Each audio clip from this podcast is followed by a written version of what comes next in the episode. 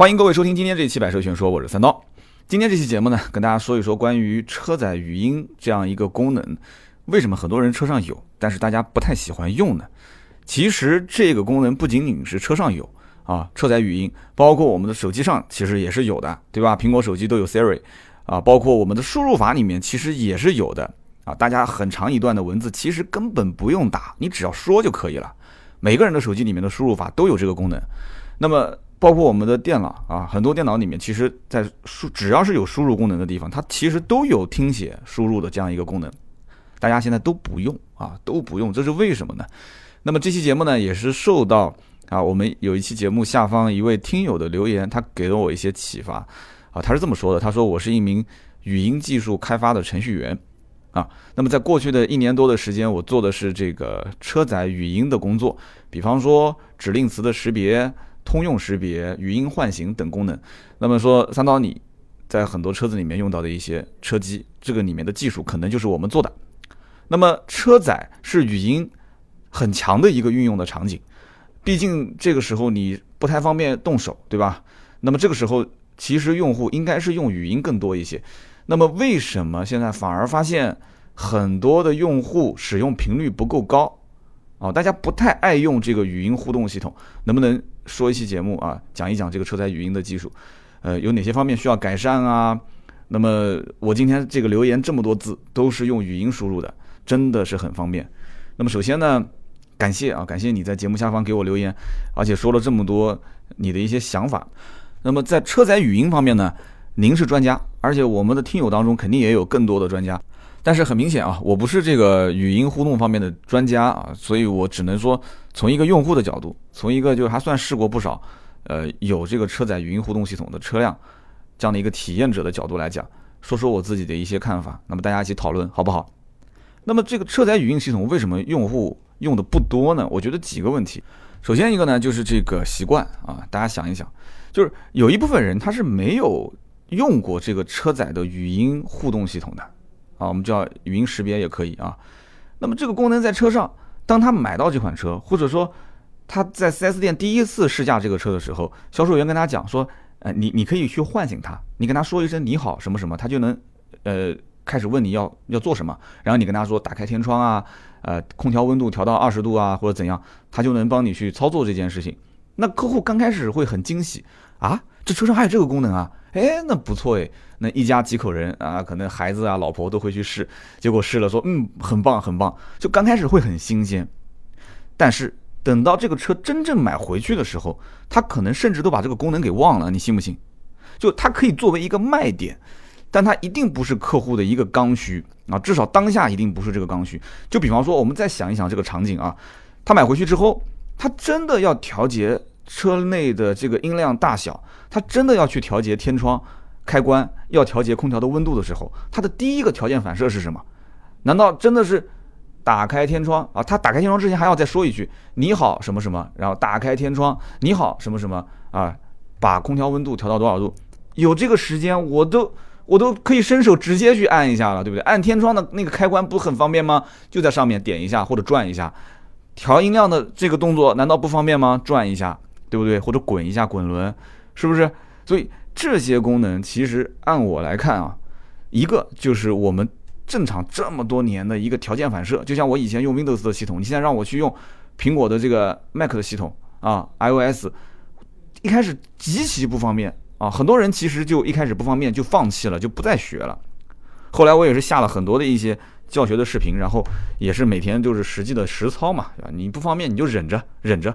过那么一两个月之后，哇，那感觉打开了另外一个世界。你再反过头来去用 Windows，你会觉得那个 Windows 就跟砖头一样的哈，就非常难用啊，很多一些脑残的设计。所以这都是一个适应的过程啊。我相信有人用过这个 Mac 电脑之后，你肯定是跟我的想法是一样的。那么就像我们当时包括用手机一样，对不对？很多人都是，如果像我们这个年龄的话，都是从按键手机变成了平板手机。啊，就是这种触摸屏的这个智能手机。那么我们反过来讲，其实按键它也是经过人机工程学设计之后的，才放在这样的一个位置。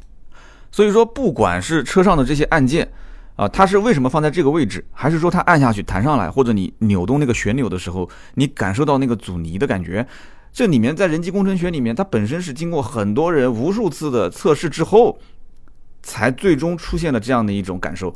那么刚开始我们用按键式手机。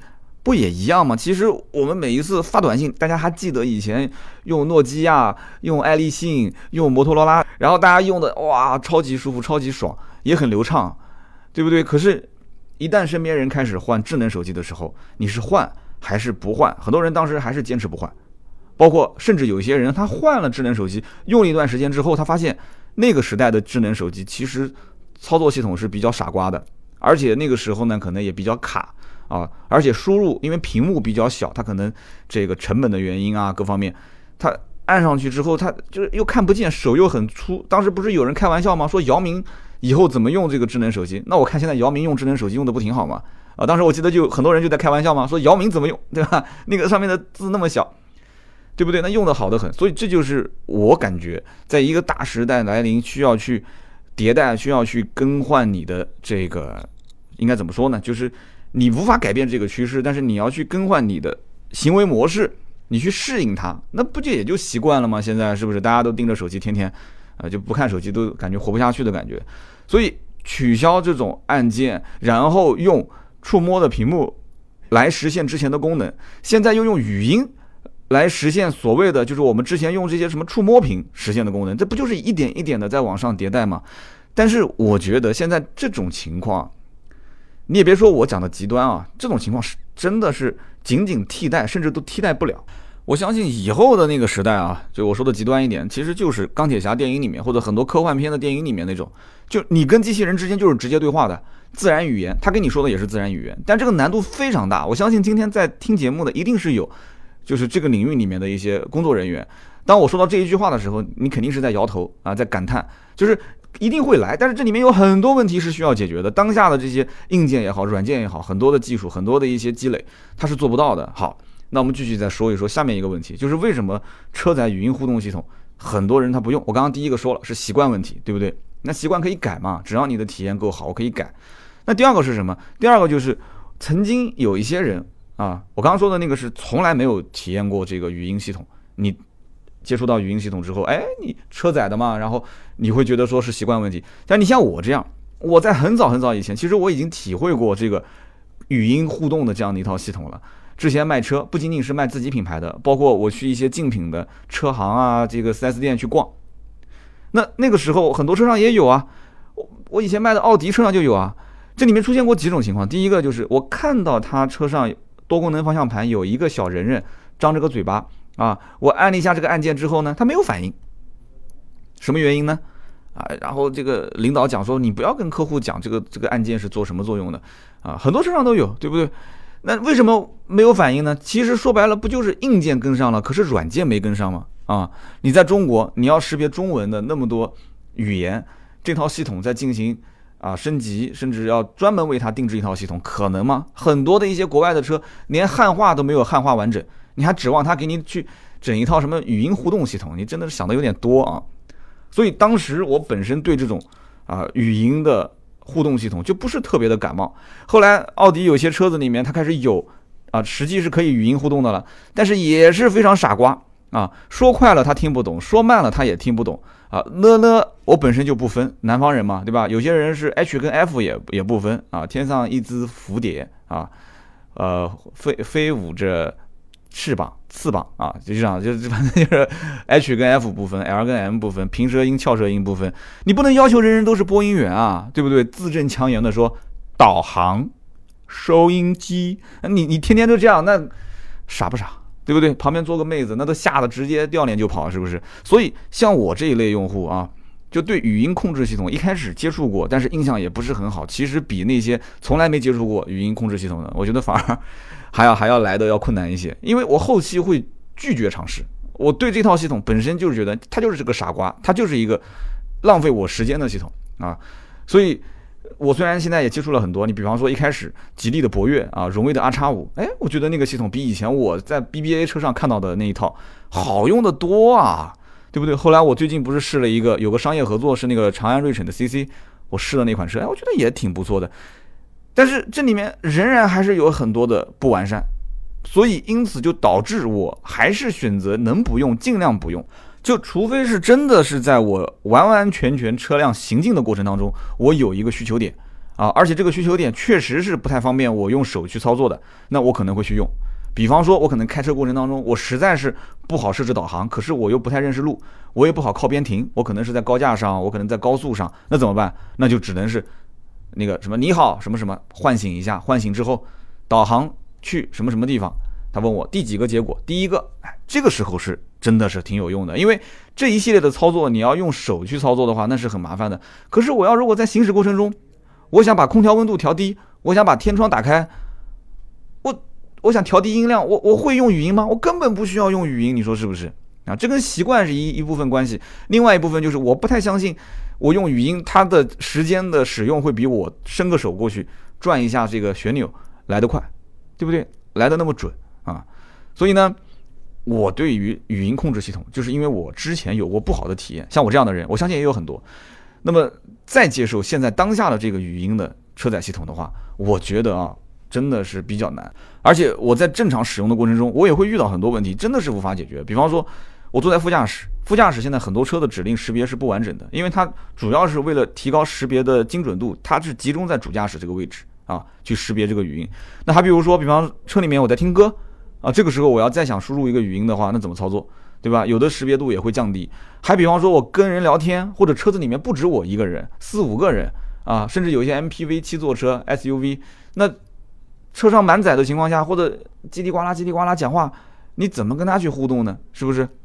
而且还有一个搞笑的情况，我讲一个我的例子啊，就是有的时候会错误唤醒。有人讲什么叫做错误唤醒啊？就比方说，现在很多车子都是你好什么什么，对吧？你好小什么啊？你好小安啊？你好博越啊？你好斑马是吧？他都是喜欢用你好什么什么。哎，我打电话的时候一接电话，我也都是这么说啊，你好。你好，张总。你好，王总。如果不是总的话，哎，你好，小陈。哎，你好，小刘。哎，你好什么的。那这个它的语音识别虽然还算比较精准，但是我已经不止一次遇到过接电话的时候啊。哎，你好什么？有人讲说，那你接电话你怎么不用蓝牙系统呢？你用蓝牙系统不就行了吗？对，严格上来讲的话，开车是不打电话。但是我打电话，你告诉我一定要用车载蓝牙吗？也不一定吧。我可以用我自己的蓝牙耳机，是不是？包括我也可以直接接一根我的耳机线。我为什么一定要接你的车载蓝牙？很多人其实都不喜欢用车上的车载蓝牙系统啊，这就不细说了。反正，在车上，我曾经就遇到过这样的情况：接电话的时候，哎，你好，小什么？结果那边系统就开始激活了。激活之后，他会问你，你需要帮助吗？或者说是，哎，你需要操作下一步的指令是什么？就是大概类似这样的一句话啊。这个时候你要说什么啊？导航去什么地方啊？或者是我饿了，或者是去加油站都可以。那么他那个系统一出声音，我电话这一头，其实我根本不想跟那个。电话那头的人讲我在开车啊，因为我希望让他知道我可能是已经到了或者是在什么地方，那对方就会讲说，哎，你是不是在开车啊？他听得一清二楚，是不是？而且这个系统呢，他如果没听清，他会提示你没听清，再说一遍，没听清再说一遍，就一直在提示啊，所以你只能硬着头皮就把这电话打完啊。其实我也相信将来这个。智能语音系统啊，是肯定能优化啊，把这件事情给优化掉。那么当下已经比一两年前，这三五年前我们就不说了，至少比一两年前强得多得多。现在的这些车载语音系统，但是虽然方向是对的，但是最终达到的这种效果，我刚刚前面不讲了吗？它是应该这套系统有一个，就像那个人的灵智被打开的那种感觉啊。就到目前来看，它只是停留在只是替代，甚至还没能替代按键的这种效果。只不过有一些网络的加入，有了一些搜索引擎的技术，所谓的大数据，感觉好像是比啊某一部分的这种实体按键的操作要便捷了一些啊。我就刚刚前面讲的嘛，我饿了，去附近的加油站；我累了，我要听歌，我要听谁的歌啊？这些好像感觉是比以前要操作简单了一些。其实我觉得体验还是不是特别好，特别是当它的错误率。啊，当它的错误率达到了一定的百分比的时候，很多人会停止在用这样的一套系统，对不对？我如果说要想开天窗，那我扭动那个按键的时候，或者我按下那个按钮的时候，天窗是一定会打开的。如果当我扭动按钮的时候，按下按键的时候，天窗没打开，那只能证明什么？就天窗坏了，是不是这概念？就天窗坏了，我肯定操作没有错误的。我如果想按下打开空调的按键，或者是把空调的这个温度旋钮调到最低，我想出冷风的时候，结果它出的是热风，甚至它调到最低温度，它不它不动了，它就调到一半不动了，啊，我要关空调它还开，那说明什么？那就是按键坏了，呃，不就这么简单吗？可是语音的这种交互系统不是的，它好像就有一种感觉，就是我默认是有一定的识别不准确的这个程度，对吧？哪怕这个程度只有百分之三、百分之百分之五啊。呃，我觉得你不能怪我，就现在很多人其实对于这些智能系统就是这样一种感觉，所以你不要认为说这个什么百分之三、百分之五好像概率很小啊，已经是识别度非常非常高了。但是你要想，现在要替代的是什么？你要替代的是传统的那些按键，哪怕就是那些虚拟屏幕上的按键，你是要把它给替代掉。以后真正的环境是什么？是根本就没有屏幕和按键，你就直接通过语音说话就可以了。现在哪一家能做到？没有一家能做到，是不是？上一辆车就一个方向盘，对不对？其他什么按键都没有。你要开空调讲话，是不是？你要说呃听收音机讲话，你要听哪一首歌讲话，对不对？那么多的歌曲的名字，你想呗，你把它你把它记下来不就行了嘛，对不对？有的时候我都记不下来，我都记不下来。我想听一首歌，但是我忘了歌名了，我能不能通过歌词来搜索？对吧？我真记不得了嘛。就像那个什么前任三那个歌曲，说散就散，哎，这个我能记得。那比方说这个还有一首歌叫什么分手什么体面，那我讲几个关键词，它能给我说出现一个完整的歌曲，我想听的嘛？啊，出现了很多版本，是不是？其中还有一个是我唱的版本啊，啊，开个玩笑。那我们继续往下聊啊。其实这个里面我觉得啊，很多人的苹果手机都有 Siri，你也不用，对吧？很多输入法里面也有语音识别，你也不用，是不是？那本身就很好用。那为什么不用？我觉得还有一点是什么？就很多人本身觉得拿着一个平板手机去输入一些功能，或者是寻找一些功能，这就是我本来应该做的。你现在让我对着一个手机，像空气，像个二傻子一样的，就这样对跟他讲话，他还不一定完全能听懂。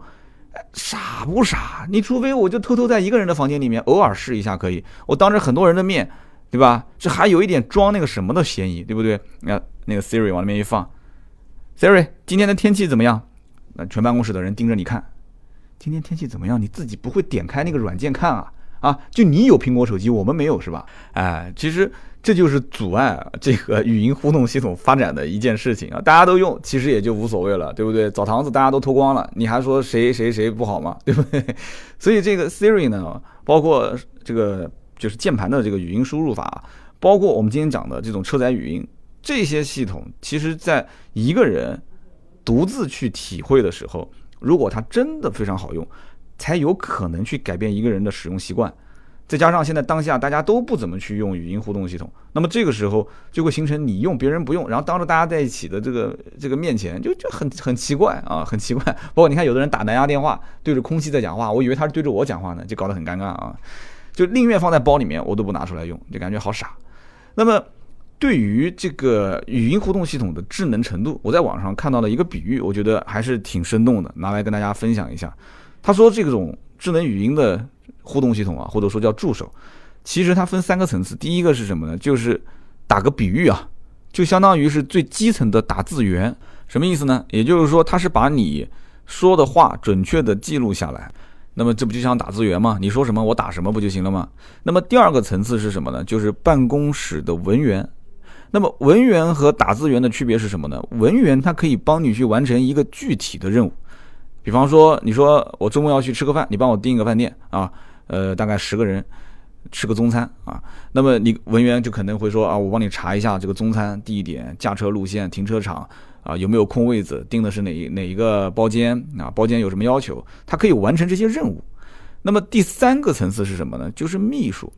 那么有人讲，这秘书跟文员有什么区别呢？哎，很多这个男同胞一听到秘书就开始想歪了。秘书和文员的区别是，秘书可以领会领导的意思，啊，就是很多事情啊，他领导他哪怕他不太方便直接说出来，这秘书呢一听，哎，就心领神会了，对吧？比方说我晚上想去，呃，洗个澡，我要去做一个按摩啊，我想去做个男士保健。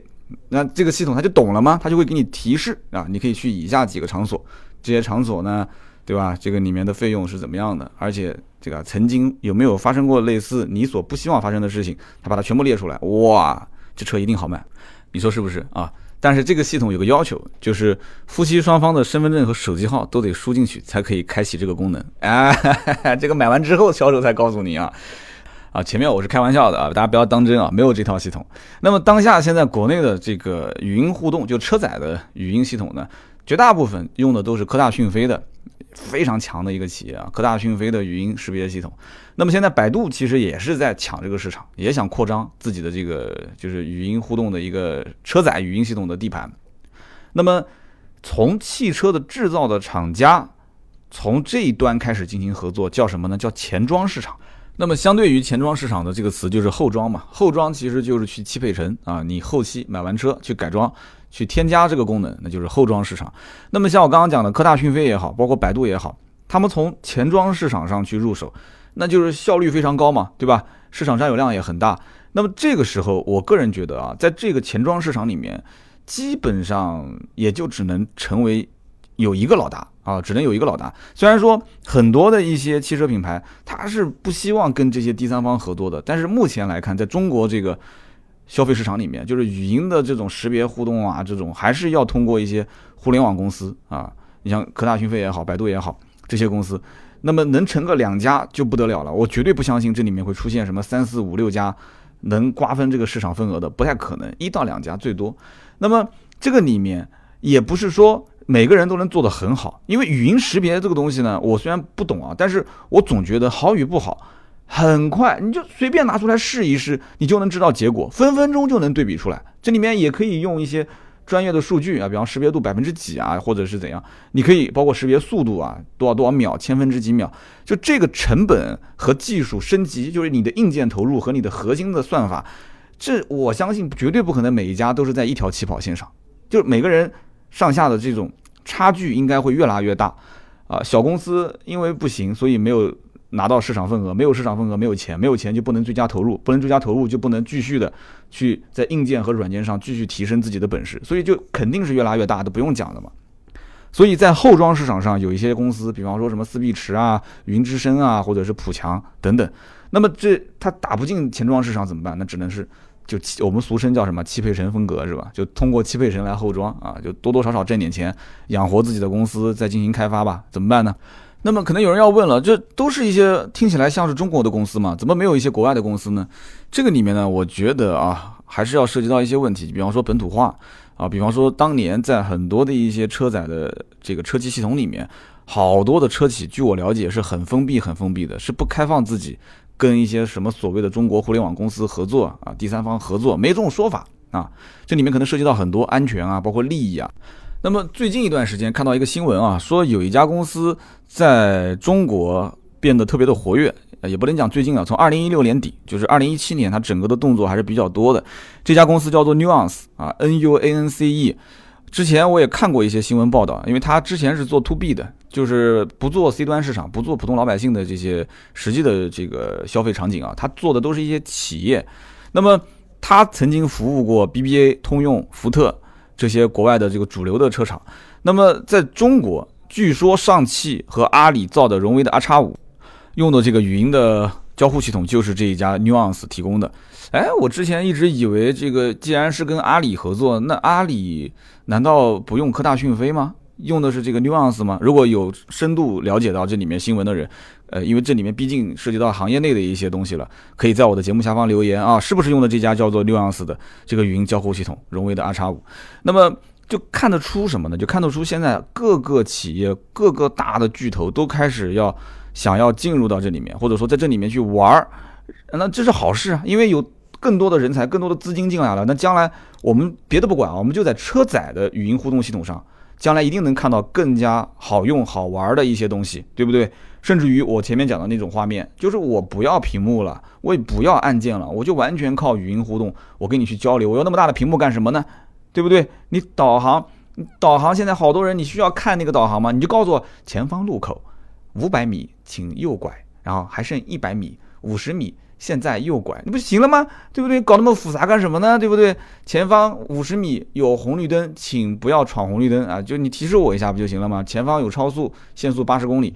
根本就不需要在车上有那么多的就屏幕的东西。我觉得啊语音其实将来就是一个自然交流的过程，文字也好啊，按键也好，这些都是一个辅助。所以说，很多的一些巨头早就已经看到这件事情了。所以你看，亚马逊不是这几年都是连续收购了好多家语音公司嘛？Facebook 不也是收了好多家吗？苹果、谷歌这些都不用说了啊。乔布斯去世之前，苹果公司最后一个决定是什么？就是收购 Siri 这家公司嘛，收购 Siri 用它的这个技术。那么为什么呢？其实不就是因为乔布斯认为啊，这将是人机交互方式的一次重要的变化嘛？那么今天我们聊这期节目呢，也说了快三十分钟了。其实我还是肯定这个方向是对的，因为我也不是专家，但是我在实际用的过程中，我就能感觉得到语音的交互将来这个方向肯定是对的。但是要克服的困难很多，就跟我们当年打游戏机一样的，我也觉得这画面怎么那么糙啊？玩起来虽然很有乐趣，可是我也希望能看到更好玩、更刺激的一些东西。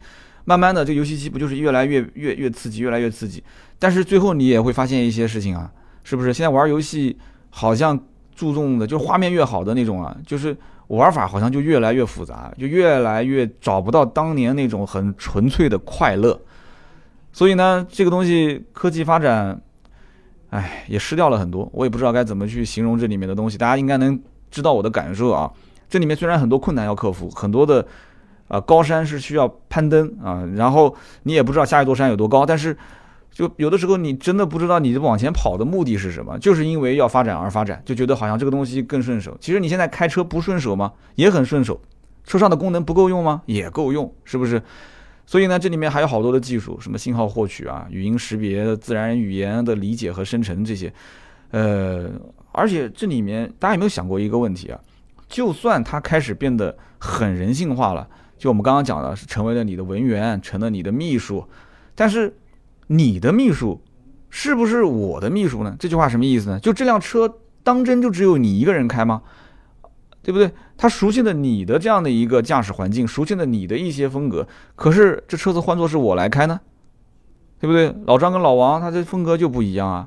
老公跟老婆两个人风格肯定也不一样啊。一个急性子，一个慢性子，一个外向，一个内向，对吧？一个可能是上海人，一个可能是这个浙江人，两个人说话风格都不一样，你这怎么搞？所以说，这里面啊，他还是要适应双方不同的习惯，就是这个语言的环境真的太复杂了，我觉得我想想都头疼啊！人和人之间相处，就光是当着面讲话都能出现误解，所以这里面语言环境，你还要通过机器去识别它，他说的那个意思是不是那个意思？就拿这个意思不意思的事情来讲啊，机器它就识别不出来。就比方说啊，一个流氓去敲诈一个做买卖的。说王掌柜啊，你上次说的那个意思什么时候在意思啊？然后那个王掌柜就说了，您说的那点意思得多少意思啊？然后那个敲诈的流氓就说了，王掌柜您是明白人，您还能把那点意思搞得没意思吗？哎，你让机器去识别啊，去识别，它能识别出来吗？我跟你这么说，它能识别出来，我只能告诉你一句话啊，地球太危险，赶紧撤，真的。啊，这个就可能听起来有点扯，但是就是在形容这样的一个环境啊，自然语言吗？那我说的不是自然语言吗？在座的各位，你都听懂了吗？我跟你说，你就是再没文化啊，不，我没文化，不是你没文化啊，就我们再没文化，作为一个中国人，懂中国话的这一段话，你听不出什么意思吗？对不对？还要解释吗？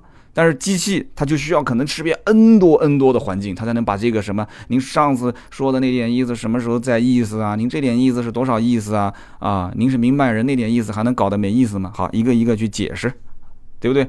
所以针对不同的场景啊，这个对于机器语言自然语言来讲，它要真的识别的东西太多太多了。真当有一天它真的是那么那么智能，说能应付自如的时候。就比方说，我饿了，他不是说就给我推荐附近的餐馆，他而是问我说：“哎，说这个主人，你马上就要到酒店了，你平时不都是喜欢去酒店叫外卖吗？如果他知道我喜欢吃面，他说：哎，主人，你不是喜欢吃面吗？附近有一家皮肚面馆，不错，哎，而且今天是他们老板亲自下厨，哎，比方说，如果我要说我要饿了，他说，领导，你下午还有个会，你要不就近吃一点吧，旁边有一家快餐店。”现在只有一个人在排队，你开过去正好不用排队。那我觉得真的，这还要车吗？那就不要车了，这叫做什么智能出行工具啊？还要四个轮子吗？都已经先进到这种程度了，机器人估计以后自己都能造车了，对不对？我们还讨论什么车上车载语音互动系统，它都已经到了这种程度了。那不就相当于每个人家里面都有了一个小叮当吗？是不是？我有一个机器猫，它的名字叫小叮当。哎，好，天天就给你变着法子送你上班，你还天天开什么车啊？就插个竹蜻蜓，你不就飞过来了吗？对不对？哪怕实在不行，背着你上班也可以啊啊！所以这个扯得有点远了。就以上说的这些关于什么车内的啊语音互动系统，为什么当下很多人不喜欢用？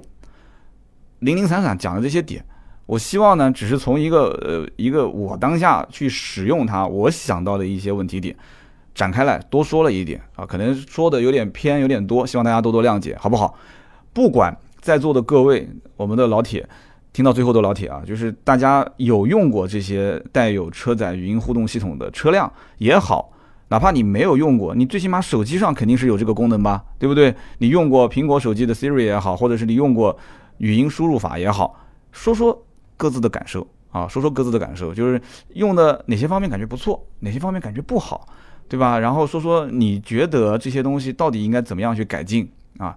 哪怕你就是畅想的再远一点，你觉得三刀今天说的有点扯啊，未来的三年五年怎么就不行了？怎么样怎么样？你说说自己的看法，我觉得会很有意思，好不好？这点意思我们千万不要搞得没有意思了啊！多留言，这样才有意思。那么好，以上呢就是今天话题的所有内容。下面呢就是互动环节。关于上一期话题，很多的好朋友都进行了留言互动。那么选择三条留言中奖这个事情确实是很头疼。很多人也讲了说。每次的节目最后都听三刀，有的时候很拖沓啊，提到中奖，提到这个互动，但是其实还是很多人觉得这种互动形式挺好，而且节目后半段这种互动，如果大家不想听，你可以直接跳过，对吧？中不中奖，你如果也不在意这一点东西的话，前面的主要核心内容听完就结束。如果你觉得实在是麻烦，那我就是你连拿起手机想跳过这个后半段你都不想做，那我只能跟你说声抱歉，因为。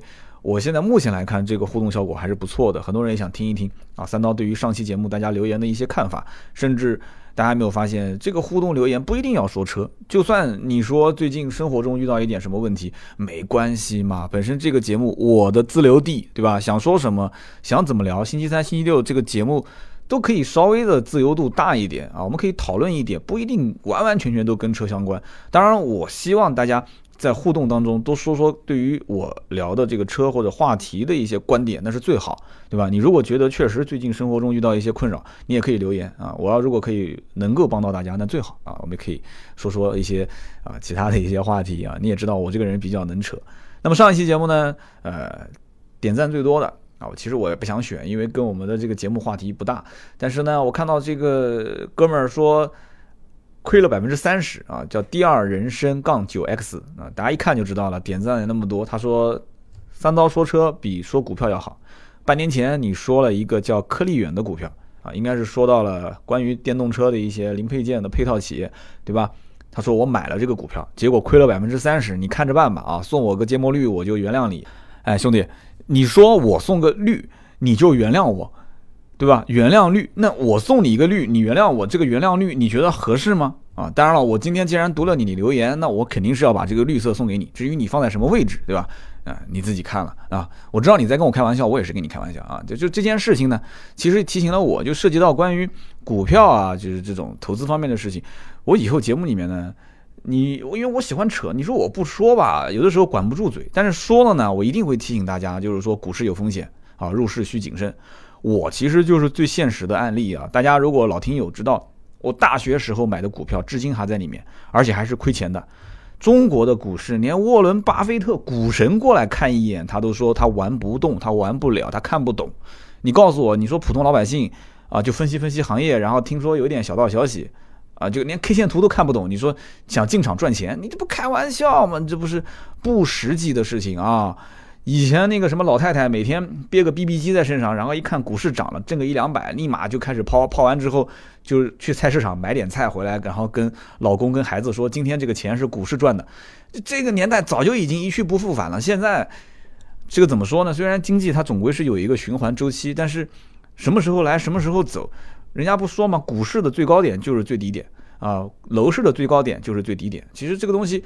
虽然有点深奥，但是怎么讲呢？我我觉得啊，就是当你其实挣到钱的时候，你可能更多的是贪婪啊，还是希望更多；当你亏钱的时候呢，其实你是恐惧啊，你是恐惧，怕亏的更多。对吧？所以沃伦巴菲特不是这么讲的吗？说当别人贪婪的时候，我恐惧；别人恐惧的时候，我贪婪。反正别的话我没记住，我就记住这一句。这一句话我觉得太经典了，因为炒股这件事情，我虽然我也是一个失败者，但是我知道一件事情我做不到位。为什么呢？就是真正的高手不是学会怎么止损。止损大家都知道，就亏了嘛，你不行就割肉就抛掉呗，对吧？你永远不抛，其实你理论上讲你并没有亏，因为你永远不抛，那也就是说你还是保持着将来有可能涨的可能性，对不对？你只要一旦要是把它抛了，那就说明你这笔交易就结束了，你就肯定账上是亏钱了嘛。那你永远不抛，你就永远不亏嘛。但是其实大家缺少的是什么？是止盈的能力。什么叫止盈？就是我赚到这个点我就结束，我就不再做了。很多人能做到吗？做不到，对不对？连续拉升两三个涨停板，你所有人都认为明天继续涨停，对不对？后天继续涨停，哪怕就是不涨停，有的人这么想，已经连续拉三四个涨停板了，他就算跌一个跌停，跌两个跌停，我还是挣钱的，对不对？那我干嘛要抛掉呢？我不怕，我永远都是心理上最稳的那个人，我永远都不会是最后一个击鼓传花的人。人人都这么想，但人人其实啊，就是被割韭菜。我当年在股市，现在回想一下，不就是这样的吗？很多股票都是这样，对不对？涨一轮，涨两轮，涨三轮啊！完了之后，我觉得怎么这这九块多涨到十七八块，肯定没问题吧？十三四不抛，十五六不抛，真的到了十七八，我心想都已经到了十七八，怎么也肯定能破二十吧？对不对？咔嚓，连续几个跌停，又给你打回到以前的九块多钱。九块多钱的时候，我在想，这都已经跌到九块多钱了，反正也不赚也不亏，我还抛吗？我肯定不抛啊！我肯定心想，我曾经吃过甜头的。赚了那么多，都已经快到十几块钱的时候，我都不抛。我九块多钱干嘛要抛？我甚至还要再加仓啊！我再继续的重仓这个股，我将来赌它还是能上去。结果变成五块多，五块多的时候你亏了那么多，你怎么办？还继续买吗？啊，就就讲的有点绕，但是很多人就是一种赌博心态啊，包括我在内。所以股票这个东西说白了，股票是什么？在我看来就是玩的，一两万块钱扔进去，就算亏的连裤衩子都没有了，你不要在意，哈哈一笑，哈哈啊！你要如果是这种心态。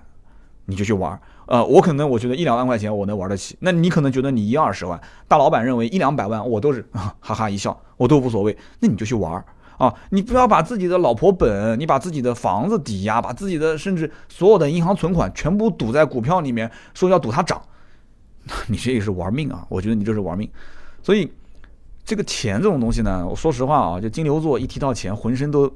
有劲啊！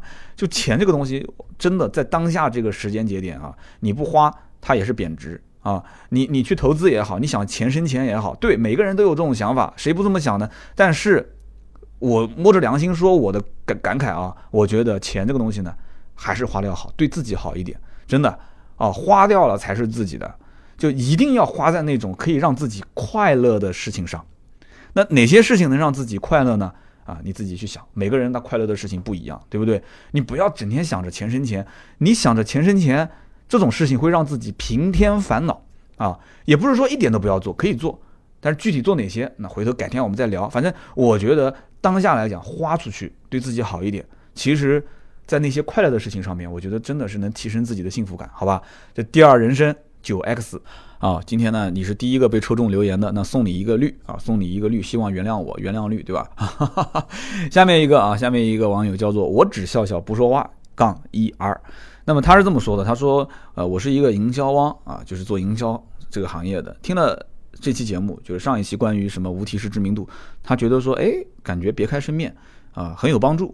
你看，所有的人听上一期节目就形成两极分化。这个我只笑笑不说话，说很有帮助，别开生面。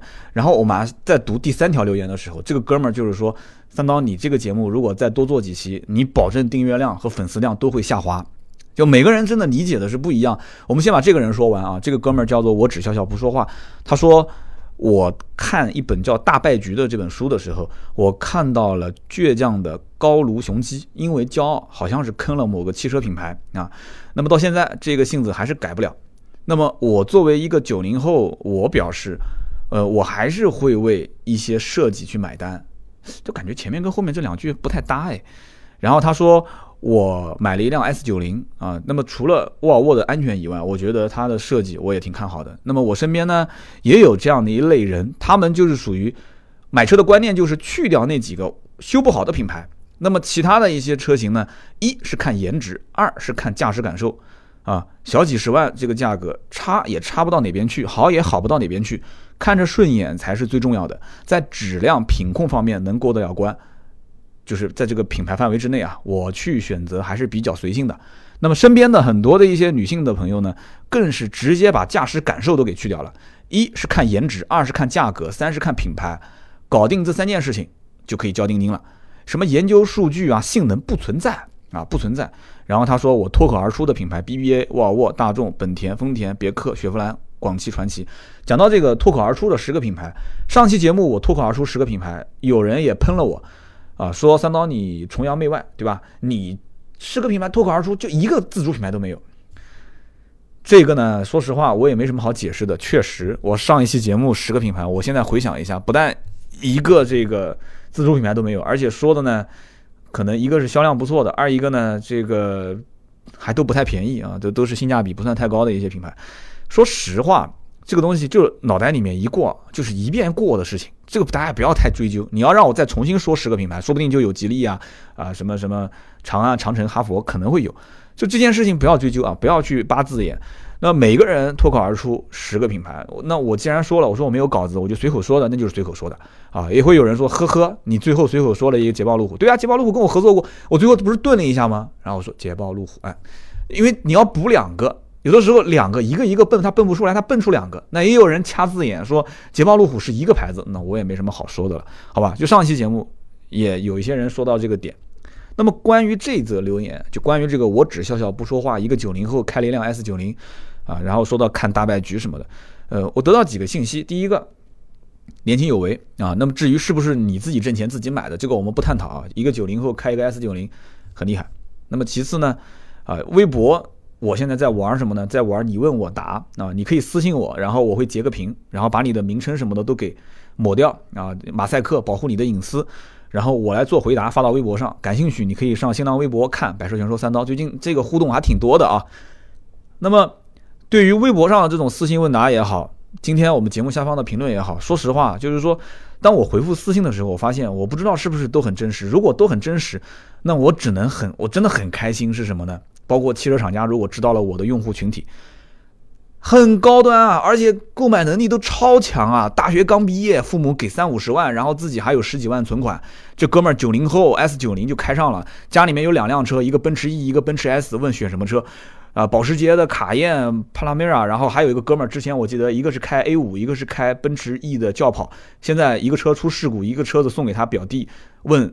他现在开保时捷帕拉梅拉，然后家里面再买一辆，买什么车？如果全是这种级别的，我的天哪！那我这个将来的带货能力到底有多强啊？我本身就是一个做销售的，我将来得跟你们好好聊一聊这件事情了啊！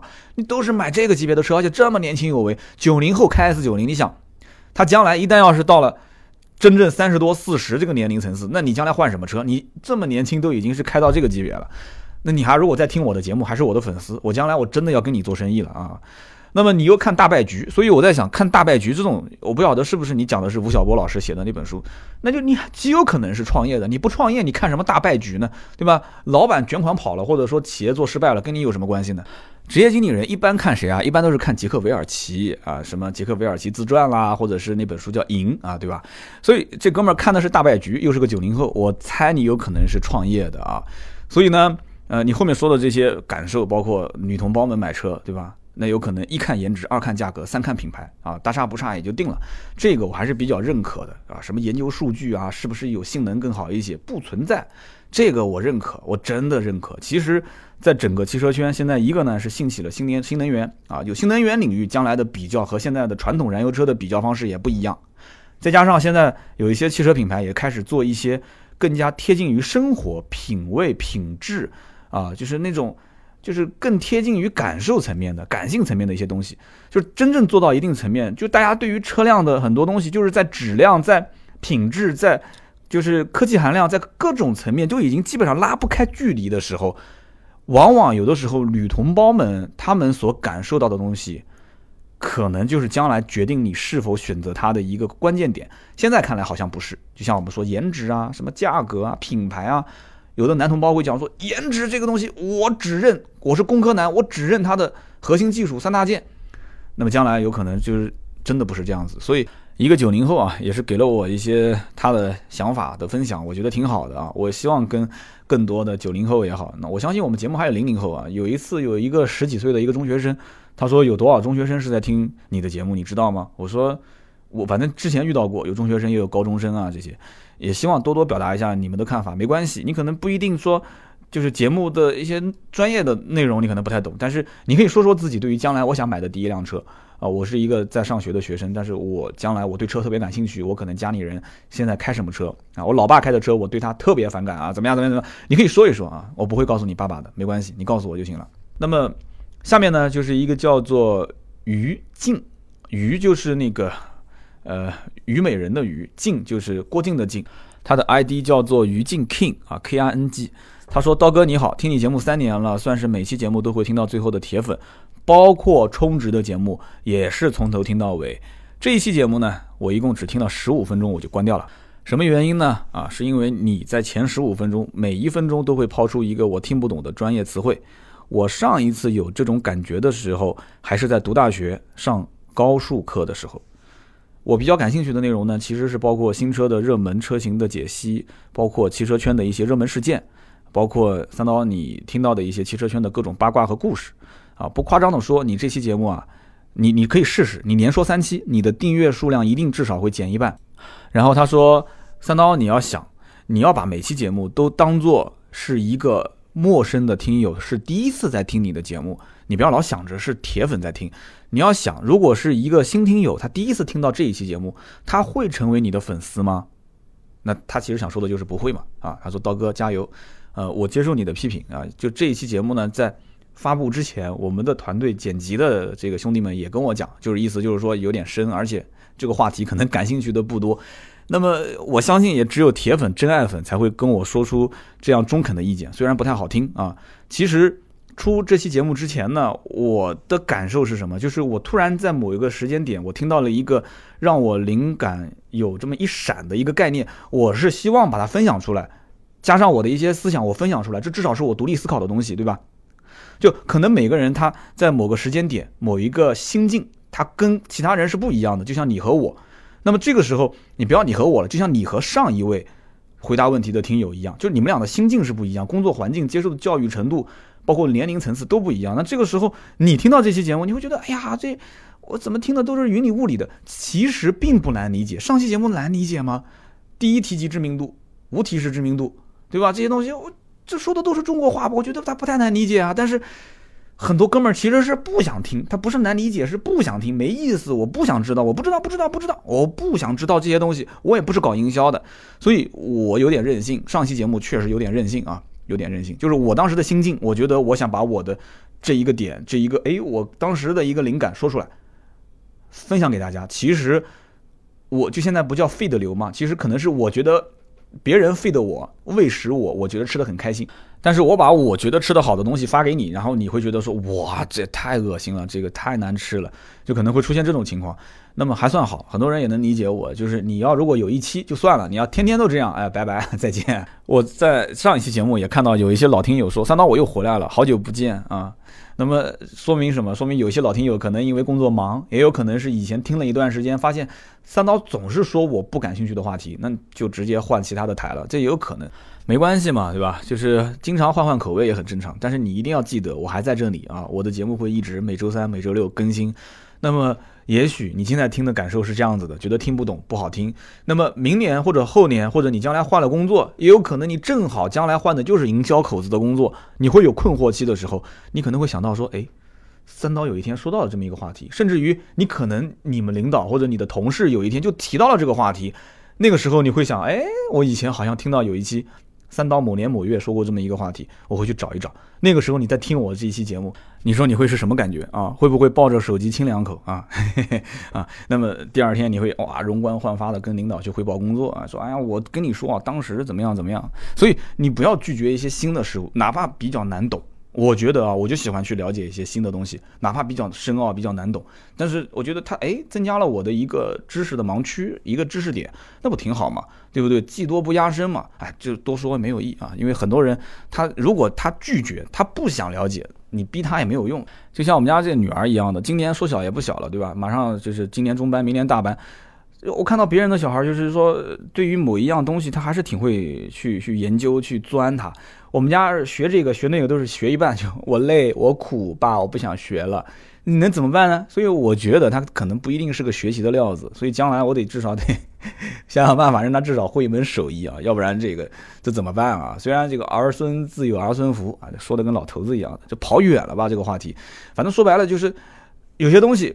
我肯定这个节目不是在教大家，我只是分享。如果分享就有一期节目，大家觉得说哎不太好，你放心啊，你一定要相信我，不管这个节目怎么变，聊车是肯定的，车圈的很多故事我会去慢慢发掘。